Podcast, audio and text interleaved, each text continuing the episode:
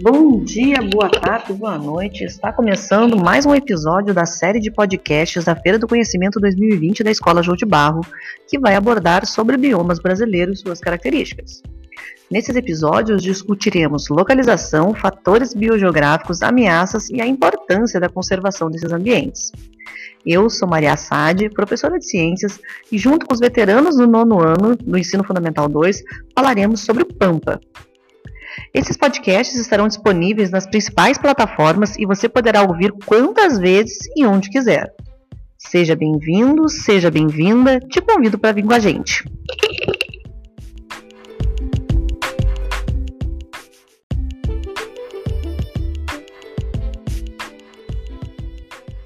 O Brasil é um país de dimensões continentais.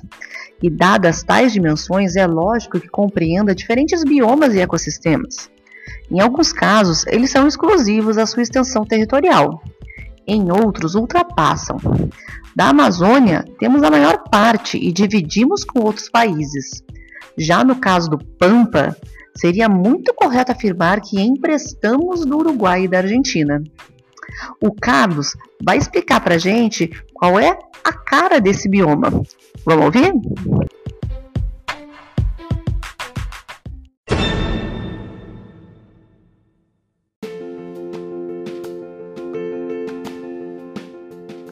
Então, basicamente, o Pampa é um bioma caracterizado pela apresentação de um relevo acidentado e com uma vegetação de arbustos e árvores de pequeno porte, além de ervas com caule fino. As paisagens da região são bem variadas com serras e planícies, e ela possui uma biodiversidade relativamente grande. O bioma é localizado no sul do país, bem para as extremidades mesmo, e ele foi descoberto naturalmente pelos primeiros habitantes da região sul, cerca de 11 a 12 mil anos atrás.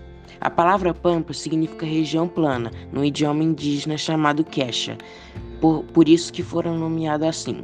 A região ocupa no Brasil mais da metade do Rio Grande do Sul e também se estende para o Uruguai e para a Argentina. Pode-se dizer que o Pampa é um bioma que foi fragmentado pelas fronteiras geopolíticas, que definem limites entre o Brasil e a Argentina e o Uruguai.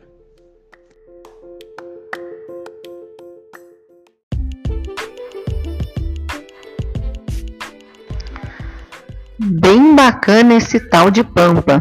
O Ivan vai passar uma ficha técnica pra gente com as informações de solo, relevo, hidrografia e clima dessa região.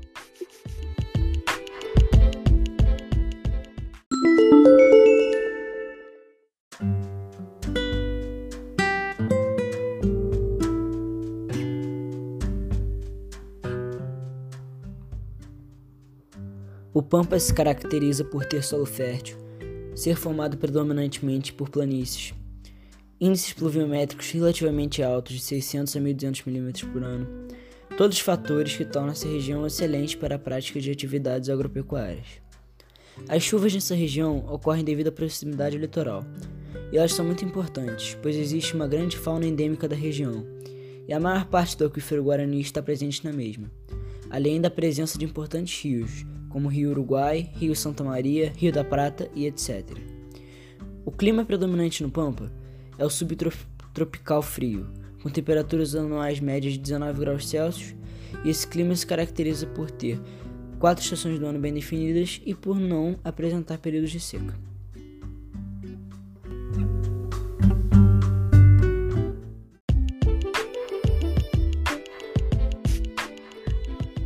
Apesar de ser um bioma muito monótono em aparência visual, o Pampa apresenta ecossistemas bem definidos. E o Arthur vai falar as características deles pra gente.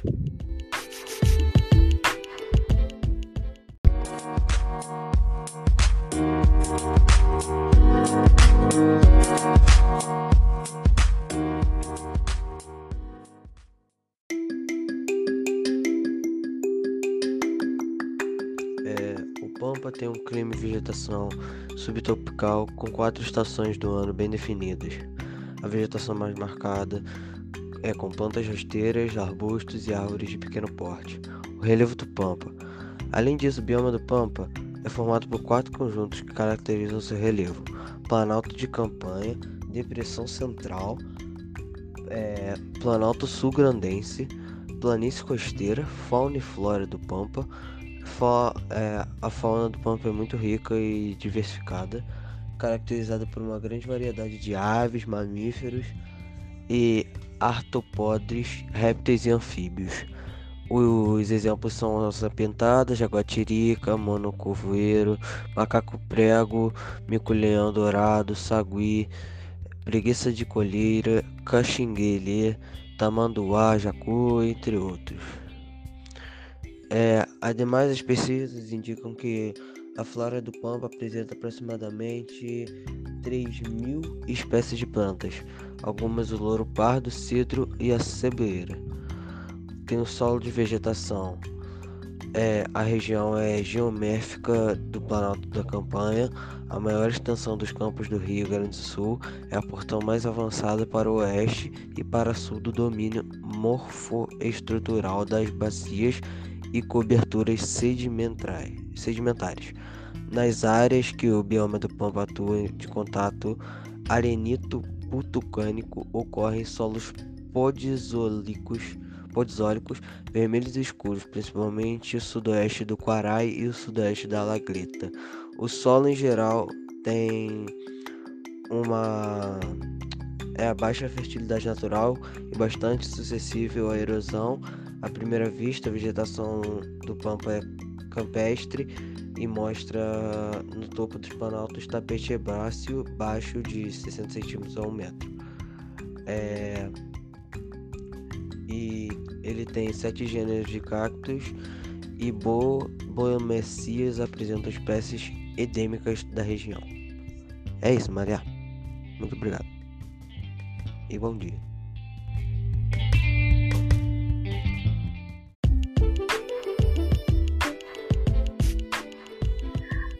Agora que a gente já entendeu as características físicas da região, vamos falar com a Beatriz e ela vai explicar pra gente um pouco dos animais que compõem o bioma. E ela até já elegeu um animal símbolo para o ecossistema.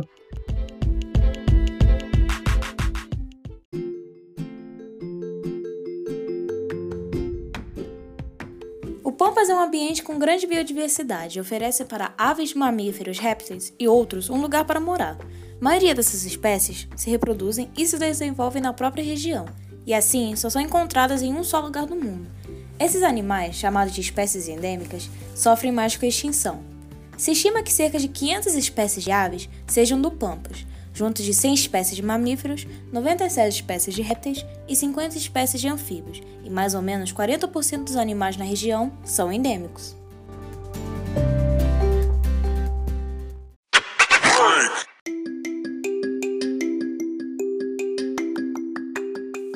Gato dos Pampas é um animal símbolo da região, medindo cerca de 60 centímetros e com uma dieta totalmente carnívora. O pequeno mamífero tem uma rotina noturna e uma pelagem de cor alaranjada, sendo uma das espécies categorizadas como vulneráveis pela União Internacional para a Conservação da Natureza.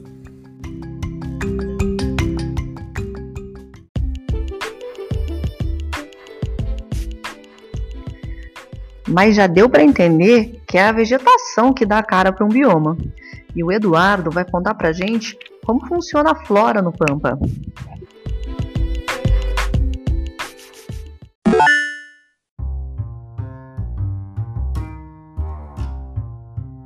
Bom, hoje a gente vai falar sobre o Pampa, mais especificamente a flora do Pampa. O Pampa ele tem uma diversidade vegetal muito grande, onde podem ser encontradas cerca de mais ou menos 3 mil espécies de plantas.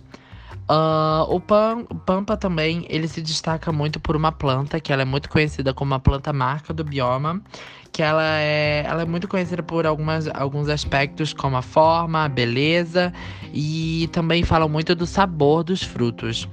Uh, essa planta se chama tuna e ela é muito conhecida também como isso, uma planta marca, uma planta que representa muito do bioma. Bom, como eu já disse, algumas pesquisas elas mostram que o pampa ele tem mais ou menos 3 mil espécies de plantas. Algumas delas são o cedro, o louro pardo, ah, a cangerana e várias outras. São 3 mil, então são muitas espécies. Pampa também ele tem cerca de 450 espécies de gramíneas e 150 espécies de leguminosas e várias outras, vários outros grupos. Uh, algumas plantas também, algumas outras plantas também que podem ser muito conhecidas por representar o bioma, elas são o capim forquilha, a grama tapete, as flechilhas e várias outras. Mas essas são as principais mesmo. Uh, o Pampa está restrito no estado do Rio Grande do Sul, onde ele ocupa uma área de mais ou menos 176.496 km quadrados. Uh, isso corresponde a mais ou menos 63% do estado e 2,07% do Brasil.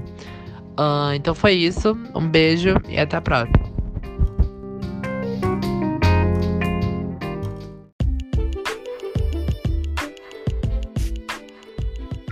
O Guilherme vai explicar pra gente agora como que funciona a situação dos, das espécies endêmicas desse bioma e da extinção. Fala pra gente.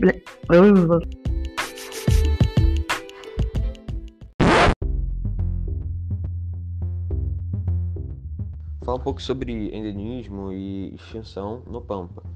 Que o endemismo, basicamente em biologia, é um grupo de animais que se desenvolveram em uma região restrita, que basicamente esse grupo é, gerou da separação de espécies que se reproduziram em uma certa região e elas só vivem nessa região.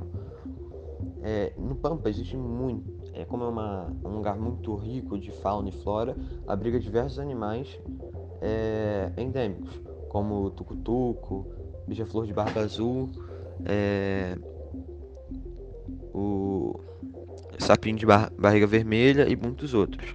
E algumas dessas estão em extinção, como o veado campeiro, o cervo do Pantanal.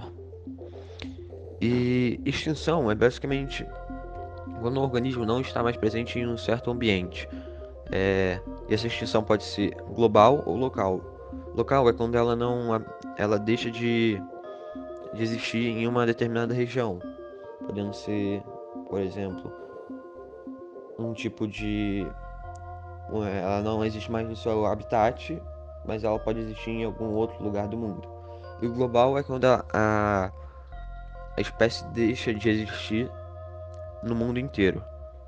E esse é o pior tipo de extinção, já que ela basicamente é, não tem como voltar à vida de. Não tem como essa mesma espécie voltar a aparecer no planeta.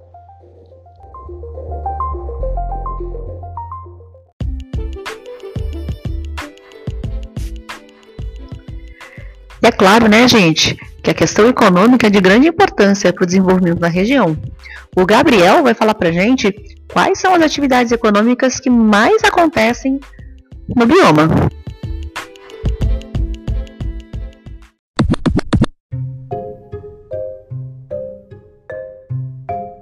Caatinga é frequentemente associada a seca, pobreza e pouca biodiversidade, mas ao contrário do que se pensa, esse bioma confere valores biológicos e econômicos significativos para o país. A floresta branca, como é chamada em tupi-guarani, evita a emissão do gás carbônico, conserva a água e o solo e é fonte de matéria-prima como frutas silvestres, forragem, fibras plantas e plantas medicinais.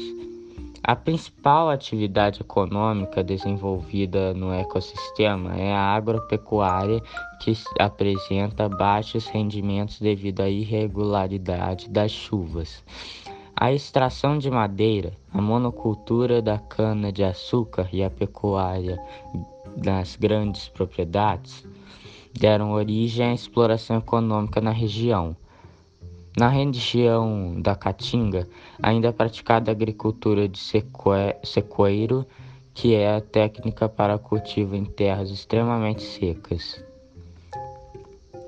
Segundo o Instituto Brasileiro de Geografia e Estatística, 27 milhões de pessoas vivem atualmente no polígono das secas, a maioria, a maioria carente e dependente dos recursos do bioma para sobreviver.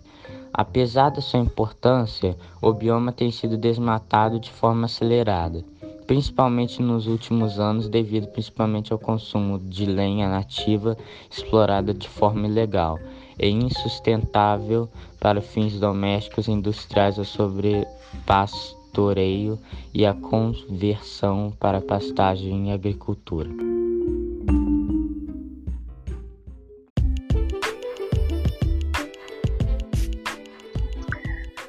E a gente já entendeu também que sempre que a economia prospera em uma região, quem sofre é o ecossistema. O Felipe vai falar pra gente sobre as principais ameaças naturais e causadas pelo homem que o Pampa vem sofrendo nos últimos tempos.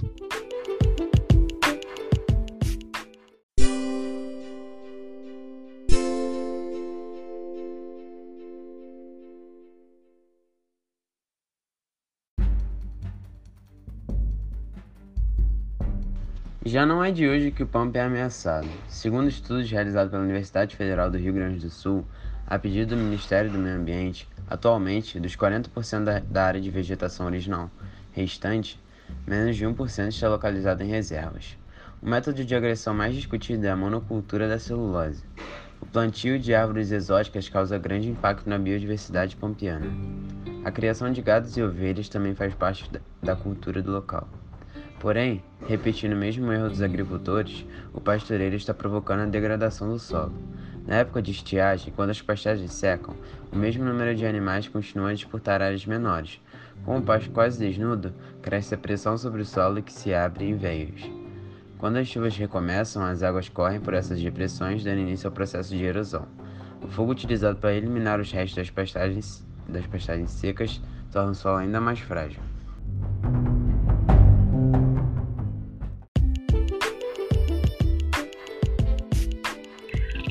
Mais uma vez a gente vê como é importante a conservação dos ambientes no nosso país. O Pampa não fica fora disso não. O Leandrinho vai explicar um pouquinho como funcionam as questões das unidades de conservação e a classificação do Pampa como um hotspot ou não.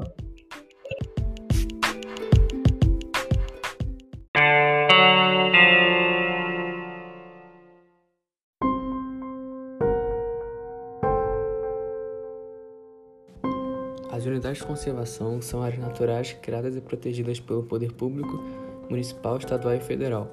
Já os hotspots são áreas com grande biodiversidade, ricas principalmente em espécies endêmicas e que apresentam alto grau de ameaça. Essas áreas são consideradas prioritárias no programas de conservação. Essas áreas são fundamentais para a preservação dos ecossistemas, proporcionando pesquisas científicas e educação ambiental na busca pela conservação do meio ambiente. A Pampa, por exemplo, tem 13 unidades de conservação, mas não considerado um hotspot.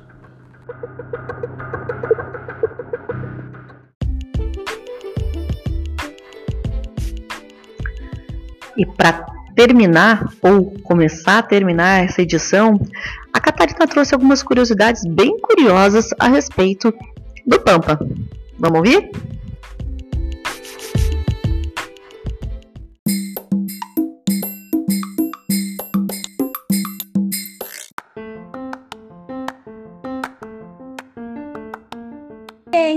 Falar sobre algumas curiosidades do Pampa. Uma língua quechua de origem indígena e significa terra plana, porque o Pampa tem várias planícies. Mais de 3 mil espécies de plantas do Pampa brasileiro, por volta de 400 são gramínea. 39% dos animais do Pampa são endêmicos. O Pampa foi o território onde se desenrolaram boa parte das batalhas da Guerra do Paraguai. Nos planatos gaúchos e catarinenses, meu nome, os campos são chamados de Pampas de Cima da Terra.